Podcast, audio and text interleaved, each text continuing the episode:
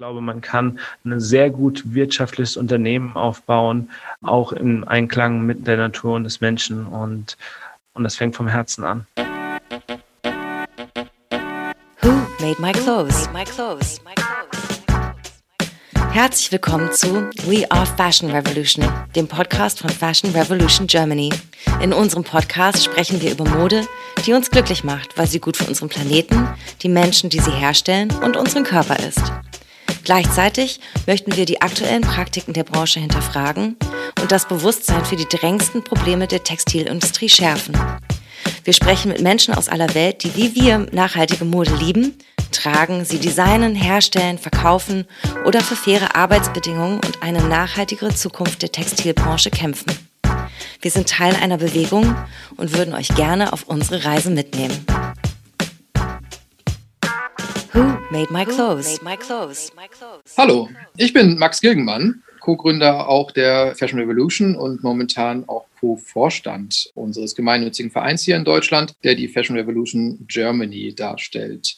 Ansonsten, wenn ich nicht ehrenamtlich tätig bin, dann führe ich auch eine kleine Agentur, das Studio MM04 in Berlin, das ich mit meiner Co-Gründerin Magdalena Schaffrin vor drei Jahren gegründet habe und das eine Art Hybrid aus Strategieberatung und kreativer Kommunikationsagentur ist und sich auch vor allem mit den Transformationsprozessen der Mode- und Lifestyle-Industrie beschäftigt. Heute bin ich hier als Moderator, aber eigentlich mehr als Gesprächspartner. Ich freue mich sehr, jemanden dabei zu haben, mit dem ich schon länger im Austausch bin, immer sehr, sehr gute Gespräche führe, sehr inspirierende Gespräche. Wir machen es ein bisschen mysteriös. Ich fange mal mit einem Zitat an, ohne den Namen zu nennen. Wir ermutigen Menschen, Kleidung als zeitlose Kunstwerke und vor allem als eine echte Alternative zu Fast Fashion und äh, First-Hand Fashion zu sehen. Im Gegensatz zu neuen Produkten die von der Bekleidungsindustrie hergestellt werden, erzählen Vintage-Kleider Geschichten. Hier handelt es sich um ein Zitat von Robin Balser, der CEO und auch Gründer von Vino Kilo, wiederum natürlich ähm, wahrscheinlich eine der bekanntesten Marken und Plattformen für Vintage-Mode heutzutage. Danke, ähm, genau. Dir gibt es viele Dinge noch äh, über dich zu erzählen. Natürlich auch, dass du zu den 30 Under 30 von Forbes gewählt wurdest in Europa das ist mit Sicherheit eine dir wirklich zurechtzukommende Ehre. Und genau, ansonsten, let's start the talk. Robin, willkommen. Ja, danke Max. Vielen, vielen Dank auch für das äh, lange und ausführliche Intro. Das, ja, lass uns dann keine weitere Zeit verschwenden mit Intros. ähm, ansonsten wollen wir über Inhalte reden ich finde, also, ja, wir kennen uns jetzt ja ein paar Jahre. Ne? Wir, ja. wir treffen uns immer mal hier und da, leider in den letzten anderthalb Jahren nicht ganz so oft, wie aus bekannten Gründen. Aber ja. ich denke, das ändert sich wieder. Ihr habt jetzt aber auch in der, in der Pandemiezeit echt ordentlich immer wieder gerödelt und, und euch weiter hoffentlich ja auch wirklich über Wasser gehalten. Es ja. sieht zumindest aus der Entfernung so aus und ähm, man hatte immer das Gefühl, dass du nicht minder aktiv warst, eher wahrscheinlich noch mehr aufgedreht hast, wahrscheinlich auch wusstest. Ja. Da können wir auch noch ein bisschen drüber reden. Ich fände gerne zum Einstieg einmal wirklich das, was mich bei den ersten Malen, die ich äh, mit dir in Kontakt war, schon so fasziniert hat. Erstmal der persönliche Style, also wie du offensichtlich Secondhand selber liebst und es lebst und nicht nur im Sinne, ja, du, du weißt, wo man was Gutes einkauft, du weißt auch einfach, wie man sehr interessante Outfits kreiert. Und ich denke, das spricht sowohl für dich wie auch für Vino Kilo die Art und Weise, wie ihr sozusagen das Thema lebt. Wie kommt das? Wo, wo, wo kommt das bei dir her? Warum schaffst du es einfach, schräge Second-Hand-Teile so zu kombinieren, dass am Ende ein abgefahrenes Outfit rauskommt, was zu dir passt und aber auch zu deinen Botschaften? Ja, also da vielleicht hole ich ganz kurz aus, äh, erzähle vielleicht einfach zwei, zwei, drei Sätze zu Vino Kilo. Also Bitte. ich habe äh, Vino Kilo vor fünf Jahren gegründet. Die Idee kommt daher, dass ich mal eine Kleidungsbibliothek in der Stadt Groningen in den Niederlanden gehabt habe und die musste ich auflösen, habe dann einen Kiloverkauf gemacht und dann hat damals ein Freund zu mir gesagt, ja, mach doch mal so einen Kiloverkauf hier in der Neustadt in Mainz. Und dann haben wir damals äh, Secondhand-Kleidung zum Kilopreis verkauft oder besser gesagt Vintage-Kleidung. Das waren alles Kleidung von den 60er bis zu den 90er. Und das hat sich dann so rumgesprochen, dass wir innerhalb kürzester Zeit Hallen mit 2.000, 3.000 Besuchern gefüllt haben und äh, eine wirkliche Experience, eine Kauf-Experience geschaffen haben, wo Leute zwischen Vino, zwischen Schlendern, äh, Food Trucks, äh, Live-Musik, Bands, Secondhand-Kleidung als Alternative kaufen konnten und das am Ende zum Kilopreis. Ja. Am Anfang der Vino und am Ende das Kilo und dadurch entstand auch der Name? Ähm, so ein bisschen, ja. Also das war, das, äh, wir haben immer gesagt, dass Wein so ein bisschen eine Art Genussmittel für uns ist und äh, wir haben immer gesagt, dass Secondhand im Genuss oder Nachhaltigkeit im Genuss konsumiert werden sollte und das war so unser, so unser Anspruch, also wirklich diese Experience mit den Events zu schaffen. Und ähm, ja, um, um auf die Frage äh, von ganz am Anfang, wo kommt der Style her, wie ich mich ankleide und die, wie auch die Leute auf den Events Kleidung bekommen, um sich cool anzuziehen.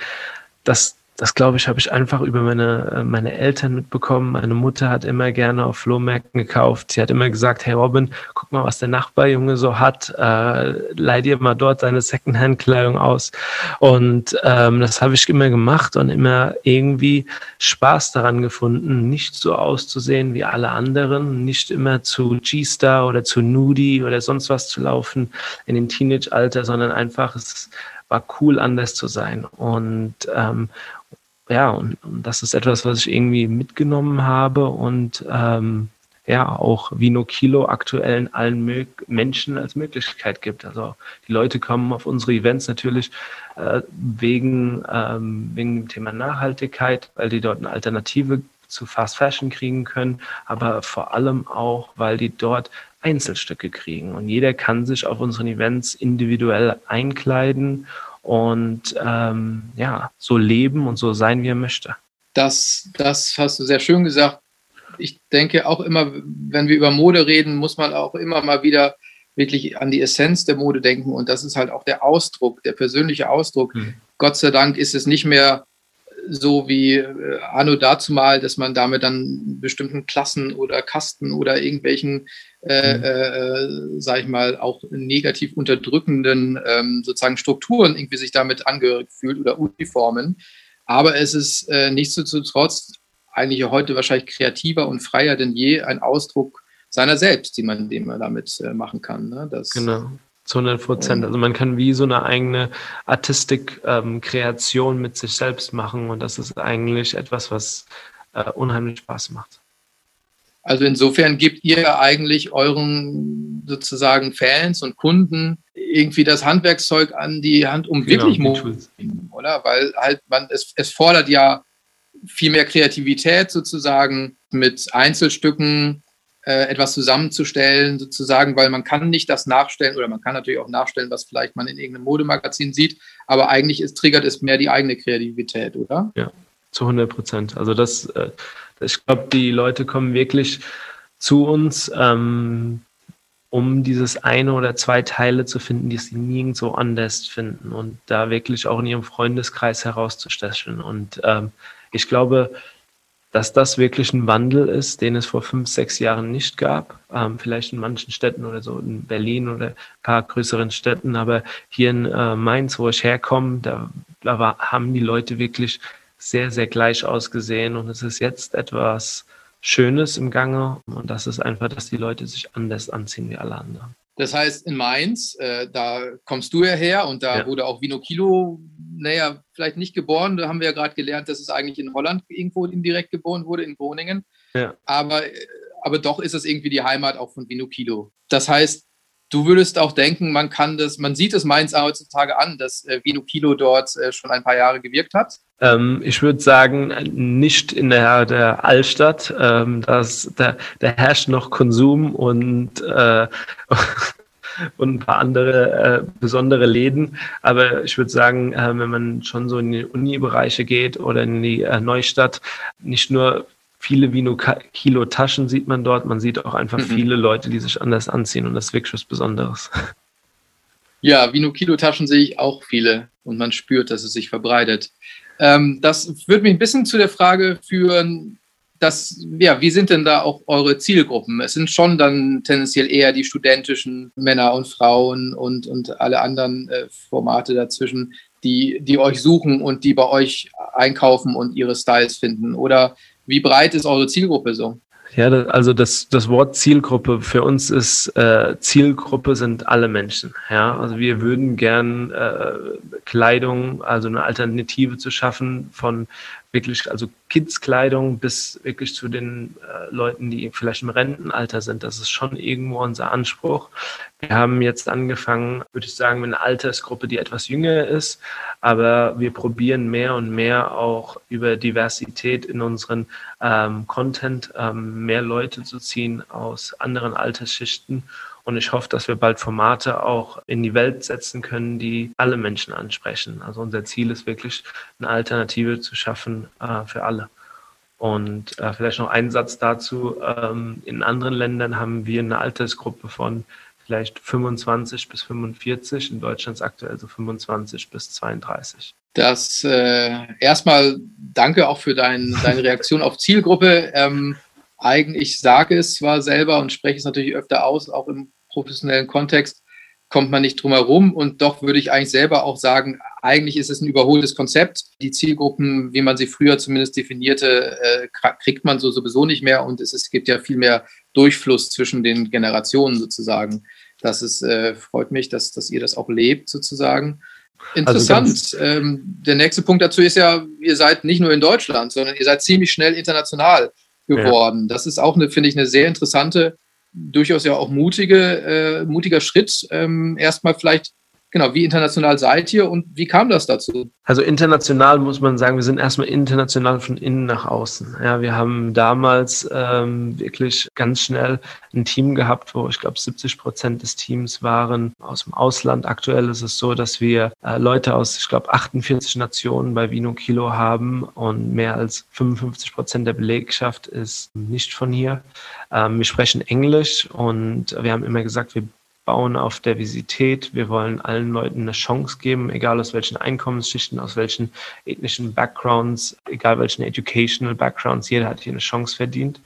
Und das war am Anfang eine Challenge, aber wir haben immer gewusst, dass diese so heterogene Workforce und, und auf der langen Sicht wirklich diese vielleicht eine homogene Workforce ähm, schlägt, einfach, dass es Türen öffnet. Und diese Türen waren für uns die Skalierung ins Ausland. Wenn ein Matteo äh, zu mir kommt und sagt, Robin, du musst jetzt nur Ja oder Nein sagen, aber ich habe ein Event in Italien, ich habe ein Venue, ich habe das auf Facebook, ohne dass du es gemerkt hast, beworben, bring die Kleidung hin, sag Ja und dann haben wir, äh, fangen wir an in Italien. Dann habe ich damals einfach Ja gesagt. So fing das an. Und äh, wir hatten das wirklich für äh, vier, fünf Länder in Europa und ähm, es ist für uns super einfach, in, äh, in Italien zu operieren oder jetzt in Spanien oder zu operieren, weil wir einfach sechs Leute aus Spanien und Italien bei uns jeweils haben. Das finde ich, ist, ist äh, wahrscheinlich die beste Internationalisierungsstrategie, die ich jemals gehört habe.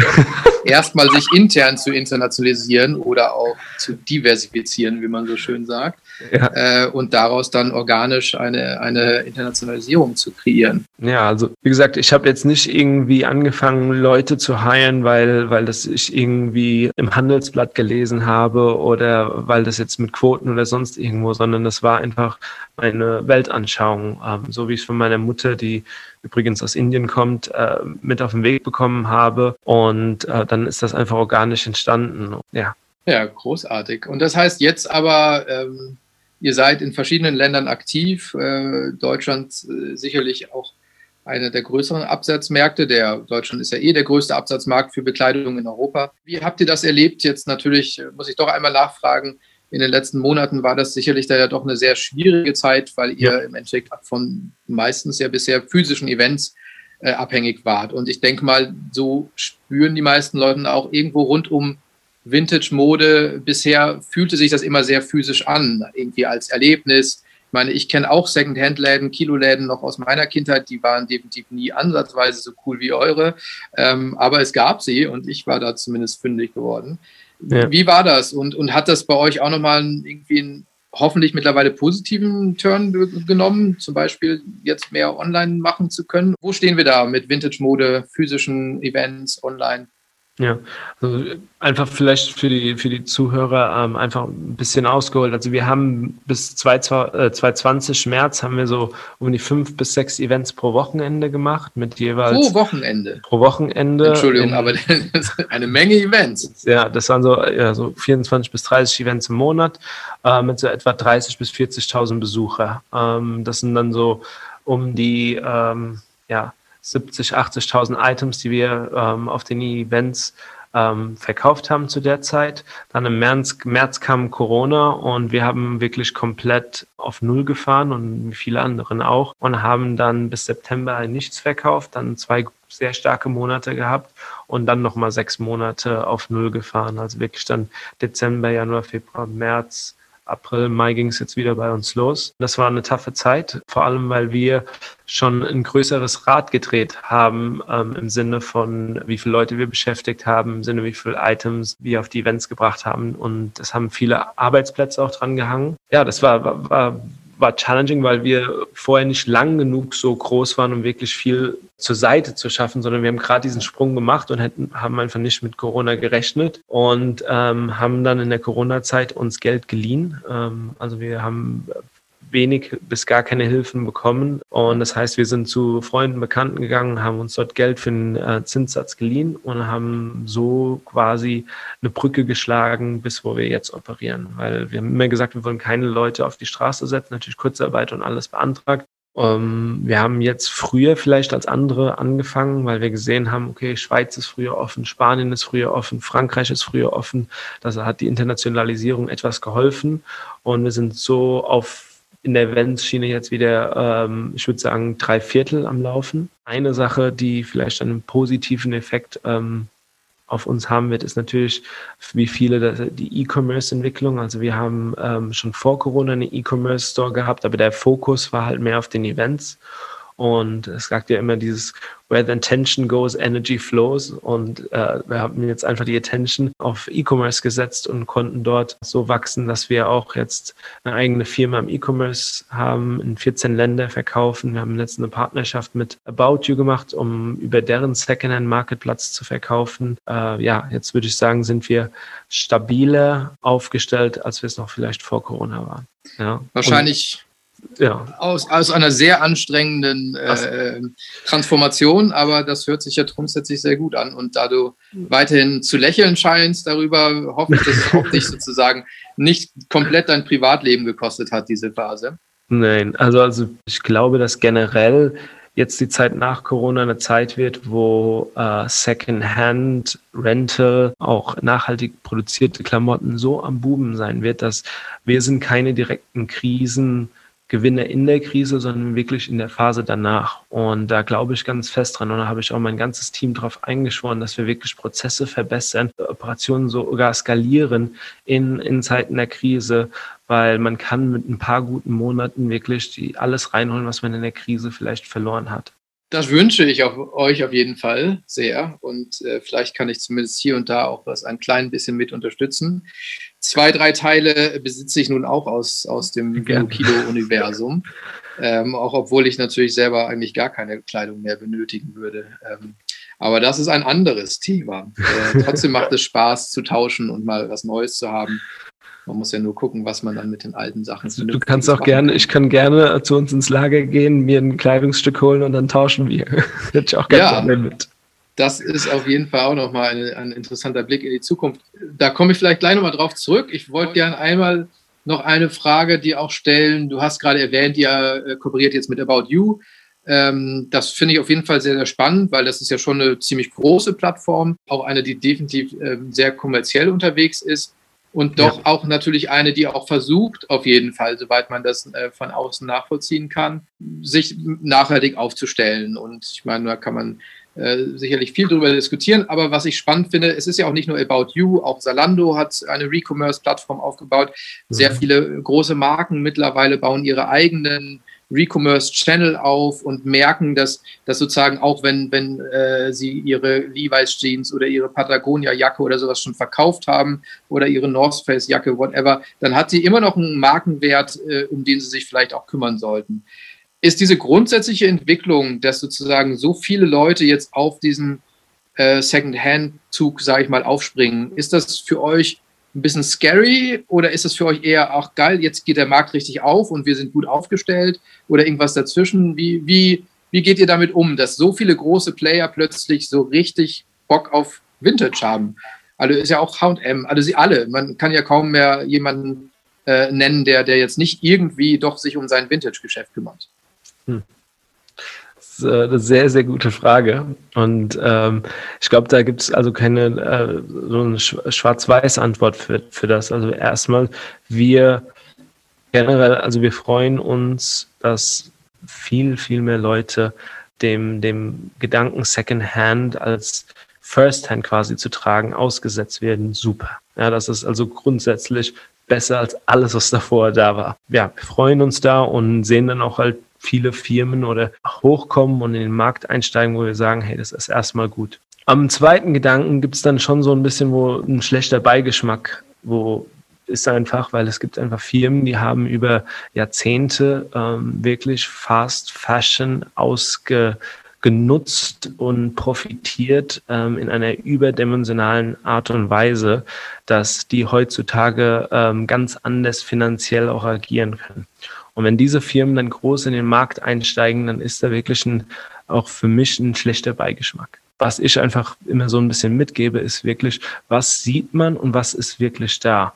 Wenn man zum Beispiel einen Zalando sieht, dann dann weiß man, dass äh, vielleicht Secondhand von der Produktpalette her, von den Absatzen her weniger als ein Prozent ausmacht, auch wenn es überall in der Presse zurzeit äh, Thema Nummer eins ist. Also da muss man wirklich immer genau hingucken und aufpassen und wirklich auch als Konsument entscheiden, wo kaufe ich wirklich ein in der Zukunft und wo kriege ich eigentlich hier gerade so ein bisschen Sand in die Augen geblasen. Das möchte ich einfach äh, so ein bisschen mitgeben und ähm, so schauen wir auf das ganze Thema drauf. Ja, das verstehe ich gut und äh, ja, sicherlich gibt es da kein Schwarz und Weiß, wie eigentlich auch fast nirgendwo. Wie siehst du es denn, Max? Ähm, ähnlich. Also ich finde auch, ich bin gespannt. Ja, grundsätzlich alles gut, wie auch bei allen Nachhaltigkeitsthemen, finde ich immer gut, wenn sie in den Massenmarkt reingetragen werden. Mhm. Äh, aber es besteht immer die Gefahr, dass sozusagen es über äh, börsenkapitalgetriebenen, zahlengetriebenen Unternehmungen sozusagen eine Verzerrung des Marktes entsteht und im Zweifelsfall halt sozusagen äh, dort dann auch eine Art Greenwashing stattfinden kann, das Prozesse verlangsamt. So. Ne, ähm, und da, dann ärgere ich mich, wenn ich das Gefühl habe, ohne den großen Player könnte es eigentlich schneller gehen, weil, weil es irgendwie zu oberflächlich angegangen wird. Aber am Ende des Tages sind das alles gesellschaftliche Prozesse. Ähm, wir brauchen uns alle nicht so sehr zu ärgern. Wir, wir, wir können nur, nur, nur Veränderungen erreichen, wenn wirklich viele Leute zusammen ähm, darauf Bock ja, haben. Und dementsprechend erstmal bin ich immer glücklich darüber, wenn wenn es überhaupt ja. weiter rausgetragen wird und die Breite ähm, sozusagen äh, bekommt, die, es, die nötig ist, um, um ernsthaft mit solchen Themen weiterzuarbeiten. Und genau, ja. so würde ich das ungefähr sehen ich finde da, dahingehend einfach wichtig, dass das Thema Secondhand nicht ähm, ein Hype-Thema bleibt, sondern wirklich langfristig, ja. Also wirklich diese neu produzierten Kleidung ersetzen kann als die dominierende äh, Wahl von Konsumenten. Ja, natürlich mit anderen Produkten, aber das, das, das hoffe ich, dass es jetzt nicht so ein Zweig ist, wo alle drauf aufspringen und dann jeder auf die nächste Welle springt. Und das ist, ja, da ja. gucke ich genau drauf das ist ja auch, ja, das finde ich einen sehr guten Kommentar. Ähm, freut mich, dass da jemand so genau drauf guckt. Das finde ja. ich auch sehr gut. Mir kommt da noch so ein bisschen so ein, so ein Nebenthema, was mich interessieren würde. Ich denke mal schon, die besondere Qualität, die, da komme ich auch wieder eigentlich auf meinen Anfangskommentar ja, ja. zum Style irgendwie zurück, sozusagen. Die besondere Qualität, die ja du, Vinokilo, alle äh, diese fantastischen Leute in, in deinen Teams, in euren Teams, da kommt ja ganz viel Passion rein, aber halt auch äh, Liebe zum Detail und glaube ich auch ein Qualitätsverständnis, was vielleicht in diesen als großes Thema angelegten Plattformen wie äh, Salando, About You, H&M, wie auch immer, was dort gar nicht mehr so gelebt werden kann. Und dementsprechend würde ich denken, wahrscheinlich sind ja eure Angebote viel spannender in der Kuration oder man findet halt tatsächlich andere Teile. Und denkst du, ist das so eine eurer Stärken auch? Und neben dessen natürlich irgendwie wieder die Frage eigentlich nochmal online, offline irgendwie. Ich würde denken, es macht immer mehr Spaß, bei einem Event haptisch in den Sachen rumzusuchen und Dinge auch zu spüren sozusagen. Ist dieses Einzelteil, sieht das nicht nur geil aus, sondern Fühlt sich das auch gut an? Siehst du da gewisse Vorteile, die ihr gegenüber diesen Plattformen habt, die ja automatisch sich sich ja auch, die sind ja auch ein bisschen gefangen immer in ihrem Massenmarktorientierung. Ne? Die, die können ja auch nicht mal hier mal ein lustiges Special oder sowas machen, zumindest nicht so ernsthaft, nur, nur als Marketingkampagne.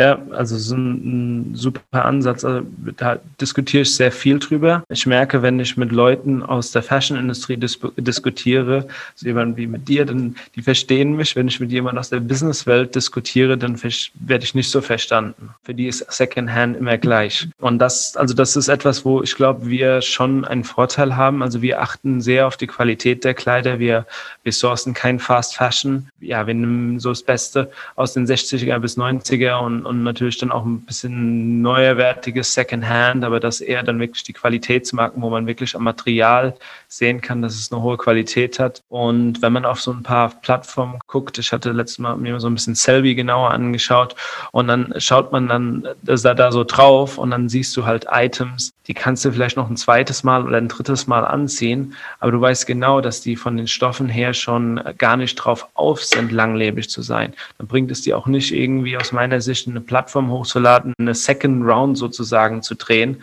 sondern ähm, das sind wirklich Items, die ja für die Schnelllebigkeit gedacht sind und äh, nicht für 30, 40, 50 Jahre und vielleicht unsere Kinder. Ja, da, da äh, also Secondhand. du noch mal einen Punkt, der, genau, mit dem also Secondhand ist nicht gleich Secondhand, sondern es gibt ja. einfach dieses Secondhand, was wirklich einfach äh, vielleicht ein zweites Mal, wirklich maximal ein drittes Mal angetragen wird ähm, und äh, dann muss man es trotzdem wegschmeißen und wirklich nur noch einmal oder zweimal durch eine Plattform wandert.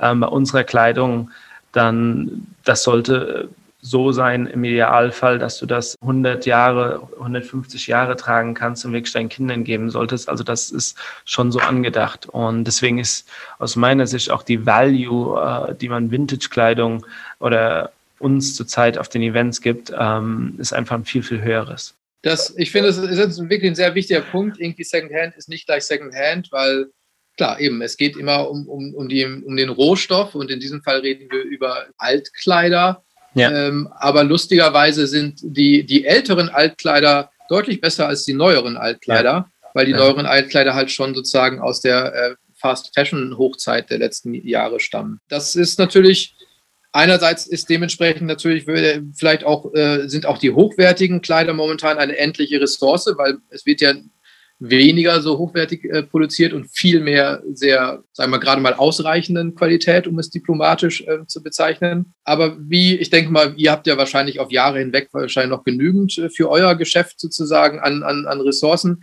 Aber wie siehst du das, wenn wir mal tatsächlich noch ein bisschen mehr in die Zukunft blicken als mhm. vielleicht schon äh, Finale unseres Gespräches hier. Also für, für mich ist immer Secondhand, ich sehe es immer in dem Kontext von Kreislaufwirtschaft. Ja. Ähm, was aus meiner Sicht einer der wichtigsten Zielwerte oder eine Orientierungsframework äh, sozusagen für die Zukunft unserer bisher linearen Wirtschaft ist. Und da geht es natürlich um Tauschen, um, um Wiederverkaufen, aber auch um Reparieren und so weiter. Wo siehst du da? Wo siehst du euch da stehen? Und seid ihr sozusagen schon ein, ein wirklich sehr pragmatischer und praxisorientierter Vorbote der, der Kreislaufwirtschaft? Oder wie sehr beschäftigt ihr euch mit Kreislaufwirtschaft? Ähm, sehr. Also wir tun das eigentlich ähm, seit Tag eins immer schon. Also die, die erste Firma, die ich damals gegründet hatte, war eine Firma zum Tauschen und Teilen der Kleidung. Also es war 2014 und daran, daraus, also aus dieser Kleidungsbibliothek ist ja damals Vino Kilo entstanden. Meinem Gefühl nach zu ordnen ist heutzutage das Thema Kreislauf von, von Kleidungsstücken viel aktueller, als es vielleicht vor sechs, sieben Jahren war, als wir gestartet haben. Ja, also wir, wir, äh, um das vielleicht am Anfang aufzugreifen, wir sehen nicht, dass die Qualität und die Vintage-Items, die wir auf den Events liefern, ähm, unendlich so geht. Also wir sehen das auch wirklich äh, super kritisch, dass es vielleicht in drei, vier Jahren die Item-Anzahl, die wir auf die Events bringen können, gar nicht mehr so, so in Massen vorhanden ist, dass wir wirklich allen Kunden das bereitstellen. Also das ist etwas, wo wir schon genau hingucken und wir sind eigentlich ähm, oder haben immer eigentlich gesagt, dass wir äh, glauben, dass Vino Kilo als Marke so wachsen muss und so auch sich aufstellen muss, dass ähm, neben äh, Vintage-Kleidung auf den Events äh, die Experience ähm, und andere Produkte wie Tauschen, Teilen, Leihen, andere Kollaborationen mit Upcycling-Designern, mit Konferenzen, dass das alles mehr als Ecosystem betrachtet werden muss um auf Dauer eine Wertschöpfung für alle äh, Stakeholders in dem ähm, in den Bereich zu holen und nicht irgendwie so gedacht werden muss, dass es einfach nur, hey, wir holen jetzt da äh, überall ähm, Vintage-Kleidung raus und dann gehen wir irgendwo woanders hin und machen was anderes. So haben wir das nie gedacht. Vielleicht muss ich auch für unsere Zuhörer nochmal ein bisschen rechts und links erklären. Also Kreislaufwirtschaft haben wahrscheinlich viele schon gehört. Circularity ist das sozusagen internationale Buzzword dazu. Das Grundprinzip ist halt ja die Idee, dass man ne, den Kreislauf also nicht mehr in einer linearen Linie denkt, wo etwas aus einem Rohstoff produziert wird und am Ende sozusagen auf dem Müll landet, sondern ähm, wo man das, äh, diese, diese Linie zu einem Kreis äh, biegt und sozusagen immer das Ende auch der Anfang wieder ist, nämlich das äh, Rohstoff ist sozusagen Müll oder äh, freundlicher äh, Altkleider sind ja noch kein Müll unbedingt, aber werden sozusagen immer weiter in dem Kreislauf gehalten, bis sie recycelt werden müssen vielleicht oder noch abgecycelt werden können.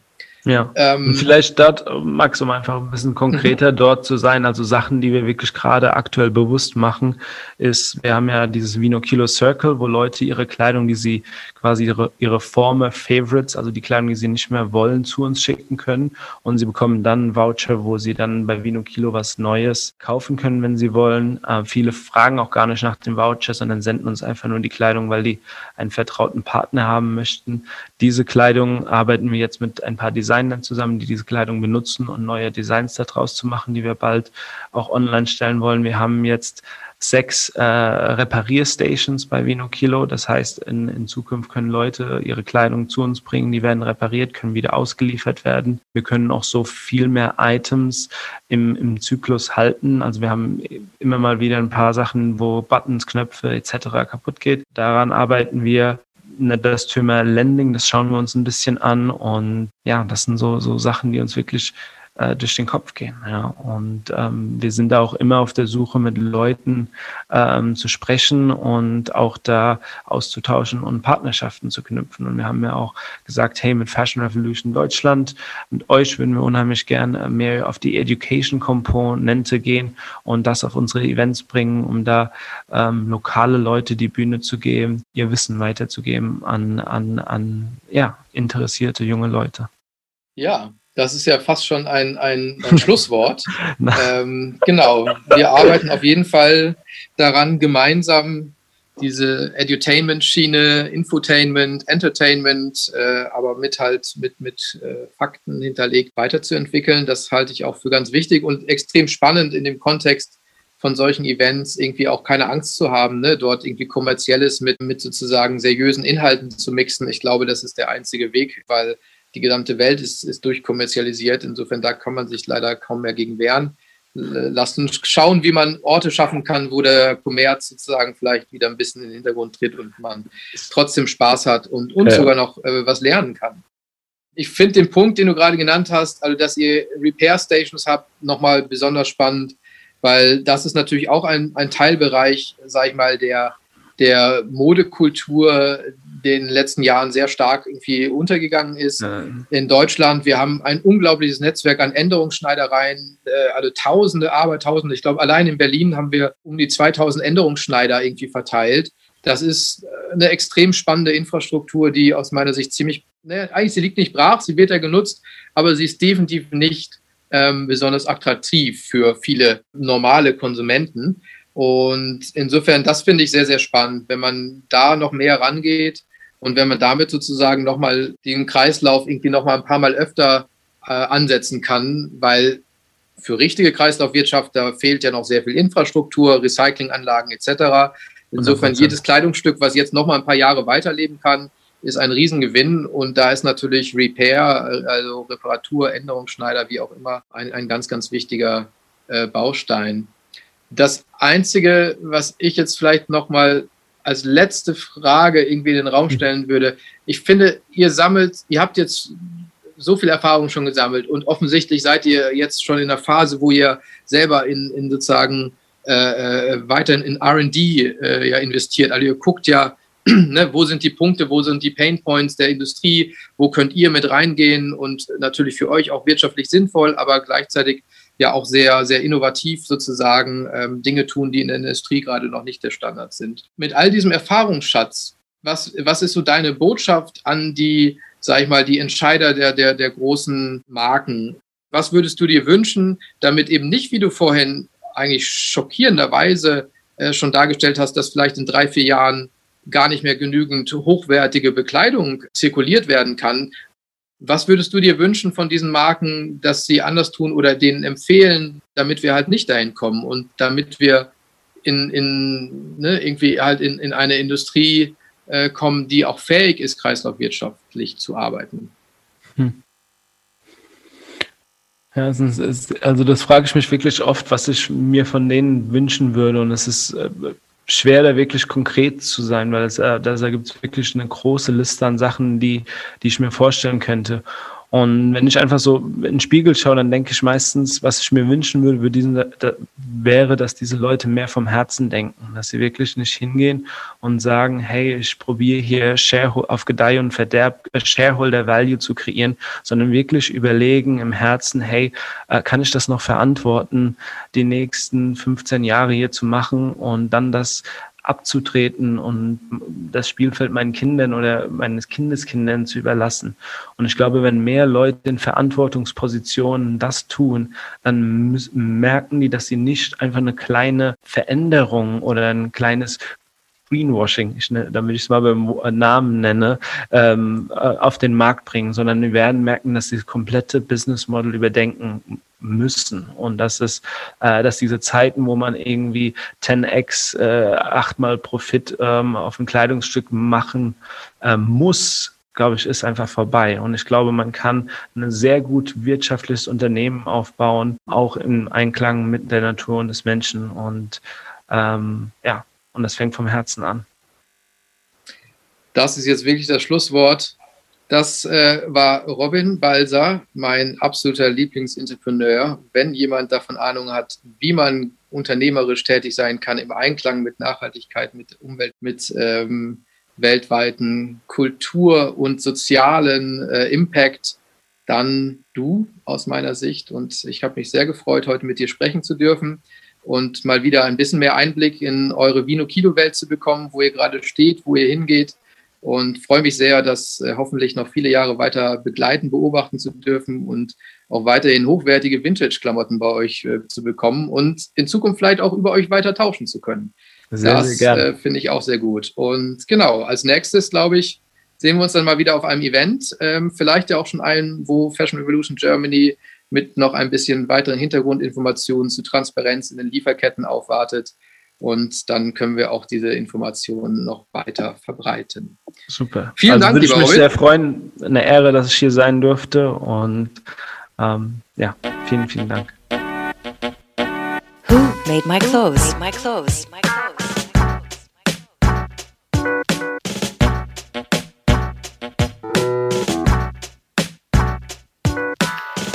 made my clothes? Made my clothes? Made my clothes.